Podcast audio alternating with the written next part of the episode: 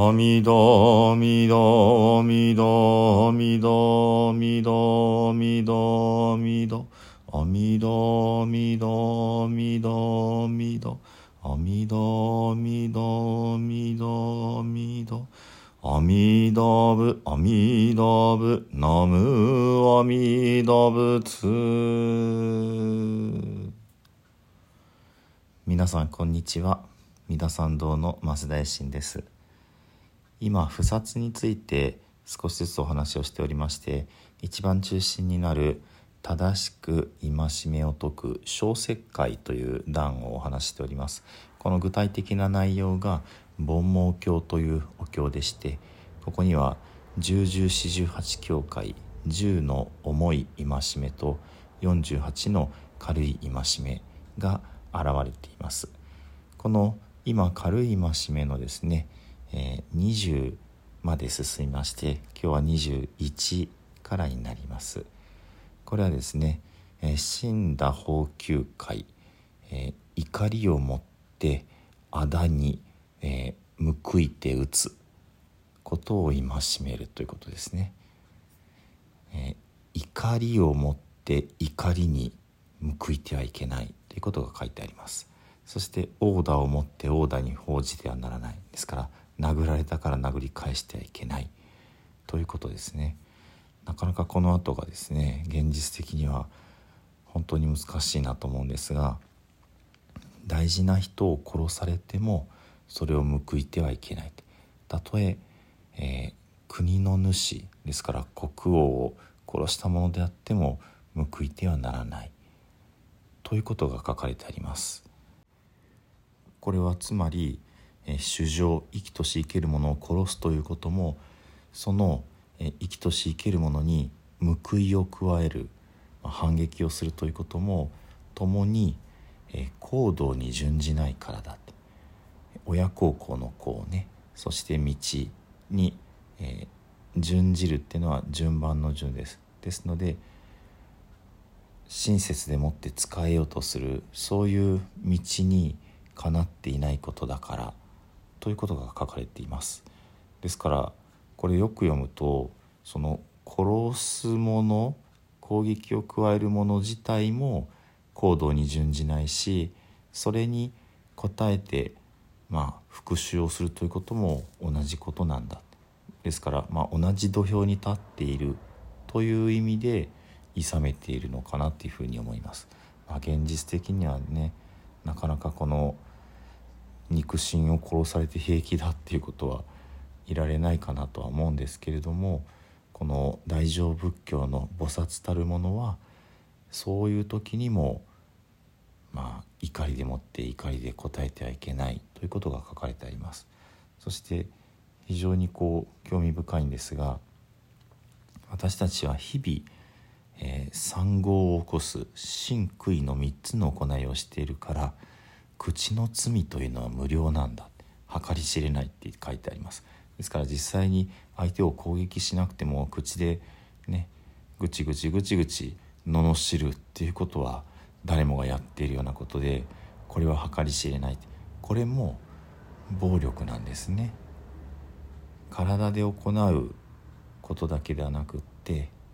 口、まあ、もちろん心。これら全てが実はこの戒めにとって、えー、怒ってはいけないよって言っている部分になってきます。これは菩薩のそもそもの精神が慈悲にあるからなんですね。ですから慈悲なくそれをこうまああだで返そうとするそういうこと自体をこの戒めは食い止め食いとどめようとしている。そして何よりもこの六波羅蜜ってね菩薩がなすべき修行がありますがその3番目がニンニクハラミツってその忍は忍者の忍ね忍ぶ。肉というのは恥ずかしめという文字になります。あの辰年生まれの辰の下に一寸二寸の寸って書きますけどもですから恥ずかしめに耐え忍ぶってことが菩薩の根本的な6つの修行の中の一つなんですね。なので怒りでもって怒りで返すっていうのはその自分自身の、恥ずかしめを我慢できていないということでね、まあ、本当にニンニクハラミツって難しいことだなって思うわけですけれどもですから現実的に難しいかもしれないけど理想としての菩薩様というのはそういう部分ももうすでにこうすっかり火が消えてしまってね静かな穏やかなお心でいらっしゃる。こういうところをね改めてうんハッとするというかね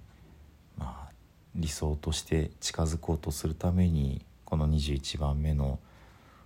怒りでもって怒りに報いてはいけないという戒めがあるかなというふうに思います。なかなか日々反省ですがね。もう一つ言っておきましょう。22番目の軽い戒め、えー、狂慢不祥妨害狂慢傲慢ですね。傲慢になって、えー、仏法を受け入れない。という戒めですね。これはですねあのこの中に書かれていることは結構昔のまあインドの社会を反映しているのかなと思うんですけどもこの菩薩という、まあ、大乗仏教のね修行を始めようとした人がもともと賢い人であった場合に賢いだけではなくて高貴な家ですからまあマハラジャですとかそういう立派なお家に生まれた方だった場合にですねそれにまあ頼ってはいけないってことが書いてあります。知恵に頼るな高貴な生まれに頼るなってことが書いてあってうーん何て言うんでしょう知恵に頼るなってちょっとえって思ってしまうところがあるかもしれないですがこの続きが大事でこういう傲慢な心で、えー、大乗仏教をね学んでおられる先生お経や戒律の先生を拒否してはいけないというようなことなんですね。この、まあ、お経の先生「星」って書かれてありますけども星がもし卑しい身分の出身の方だったらとか場合によっては、えー、お体が不自由であったりした場合にそういうことだってありえるわけですね。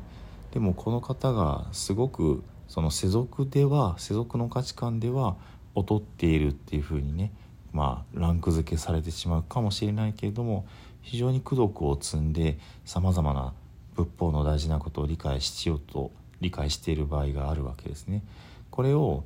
初心者の菩薩になりたての人間がもともと例えば